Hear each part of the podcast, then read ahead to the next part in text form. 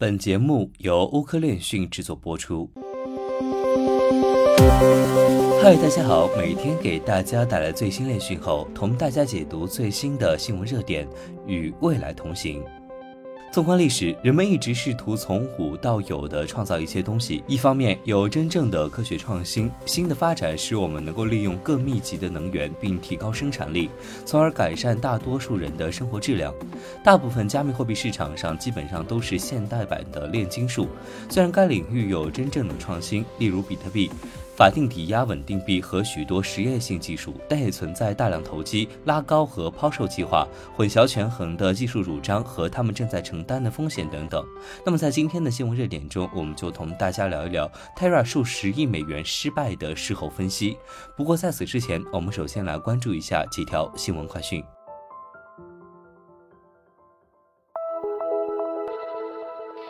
UST 的崩溃可能会使各国央行更快推进 CBDC。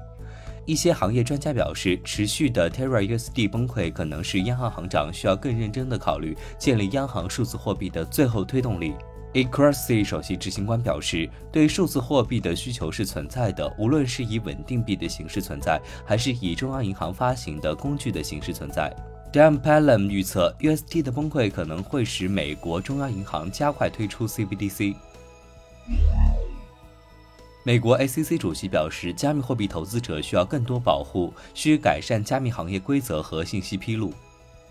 美国证券交易委员会主席表示，加密货币资产具有高度投机性，其投资者需要更多保护，否则他们可能会失去对市场的信任。主席表示，虽然加密市场被认为是去中心化的，但现实情况是，大多数活动发生在少数几个交易平台上。这些平台与代币发行人一起，需要与 SEC 合作，以改善行业规则和信息披露。他指出了基本的市场原则，例如反欺诈、反操纵，确保没有抢先交易，确保订单是真实。指的不是虚构的。此外，主席表示，美国证券交易委员会将继续充当随时待命的警察，同时与商品期货交易委员会合作，确保涵盖所有加密货币。Vitalik 表示，希望看到以太坊成为一个更像比特币的系统。以太坊创始人 Vitalik 发推称。我的思想和价值观中仍然存在一些开放的矛盾，我一直在思考，但仍然觉得我还没有完全解决。我希望看到以太坊成为一个更像比特币的系统，强调长期稳定性，包括文化上的稳定。而自我意识要达到这个目标，需要相当多的积极协调的短期变化。我倾向于减少对个人的依赖，并试图建立起经得起时间考验的固定系统。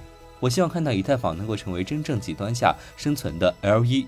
但我意识到，以太坊上许多关键应用程序已经依赖比我们认为在以太坊协议设计中可以接受的任何东西脆弱得多的安全假设。我不喜欢许多现代金融区块链应用，但我勉强赞赏的是，这些东西是维持加密货币经济运行的重要部分。所以我喜欢的所有很酷的道和治理实验付费。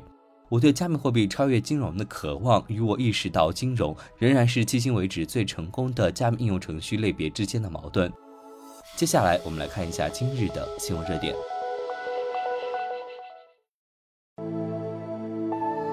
加密货币大崩盘事后分析，中本聪的核心啊是试图创造一种没有中央中介机构的私人货币形式，例如中央银行和商业银行。本地支付历来是一个私人和物理的过程，我给你实物现金，你给我货物，很难监视或者是阻止这种类型的交易。但多年以来，如果人们需要把付款发送到更远的地方，他们依赖于大型的中央中介机构。比特币的发明改变了这种对中心化中介的依赖，因为它带来了一种可信的自我托管点对点货币。任何拥有了互联网连接的人都可以向世界上任何拥有互联网连接的人发送流动价值，而无需依赖商业银行和中央银行。没有人必须为他们持有他们的钱，他们也不必征求任何中心化实体的许可，将这些价值发送给其他人。那么，Chainalysis 加密货币指数的二十个领先国家中有十九个是发展中国家，这也许并不令人惊讶。总的来说，这些国家的人们处理的财产权水平较低，财务自由水平较低，货币通胀水平较高。比特币成为历史上最快达到一万亿美元市值的资产，并且已经从三次百分之八十以上的崩盘和几次百分之五十以上的崩盘中恢复过来，不断创下新高。比特币持有者呢必须忍受波动性、技术风险和其他类似的东西。但从技术意义上来说，提供的东西确实是新的。无论从长远来看，网络最终会发生什么，该协议使用能源和开源代码来建立一个可公开审计的全球共识分类账，而不是依靠人类决策来达成共识。但在比特币之后，出现了众多模仿者，其中一些增加了节点要求，因此牺牲了去中心化，以增加交易吞吐量。他们中的一些人取出能量输入，并用人类治理替代输入。这再次以各种方式减少了去中心化。他们中的一些人为了实现更多的代码表现力而采取了额外的复杂性，这也增加了节点需求，并减少了他们的去中心化。基本上，这里有一个主题：随着竞争项目的每一项创新，权力下放不断被抛到一边。中本聪故意牺牲了他的比特币设计中的大多数指标，以实现自动化、去中心化和可审计的全球转移代理和注册商，仅此而已。他将迈克尔数和工作量证明算法等现有技术结合起来，然后在组合中加入难度调整。这种组合就是他的创新。工作证明不仅有用，而且绝对必要。没有它，去信任的数字货币就无法运作。你总是需要一个物理领域的锚，没有这个锚，一个不可言喻的真实历史是不可能诞生的。能量是我们唯一的锚。工作证明就是相信物理学来确定发生了什么，权益证明就是信任人类来确定发生了什么。在比特币生态系统中工作的人经常对这些其他协议持批评态度。从外部的角度来看，整个加密生态系统可能看起来是同质的，但在行业内部情况并非如此。从事这些被称为山寨币的人有一种自然的动机来尝试与比特币联系起来，但是为了推销他们代币更好的各种原因，而比特币的支持者有一种自然的动机来指出所有的风险和权衡。这些其他货币在声称具有创造性时正在制造。相比之下，许多其他协议开发人员通过给自己大量的预挖代币，而从他们的创作中致富，并继续以中心化方式运营他们的网络，同时将其营销为去中心化。许多这些代币或者是组织筹集了资金，通过了 Heavy 测试，因此具有证券的许多特征。如果他们对自己的设计完全诚实，他们就会像初创公司一样。我们可以这样分析他们，但在实际意义上，他们中的许多基本上都是未注册的证券。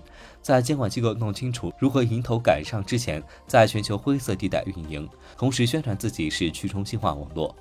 在大多数情况下，就像比特币是这个行业的 iPhone，有成千上万的廉价仿冒手机，上面贴着苹果的标志，也推销给人们。如果投资者选择投机各种加密项目，则需要非常的谨慎。该行业的几家交易所也迅速为赚钱而助长了泡沫。如果其东西开始获得动力，包括像狗狗币和史币这样的魔音币，它们实际上并没有很大的未来。他们会将这些币推销给他们的用户，这可能会吸引散户投资者购买泡沫顶部。此外，许多 YouTube 和 TikTok 影响者抽出小额代币，并利用他们的受众作为退出流动性。好了，今天的新闻热点就到这里。明天的新闻热点呢，将继续同大家分享加密货币崩盘事后分析。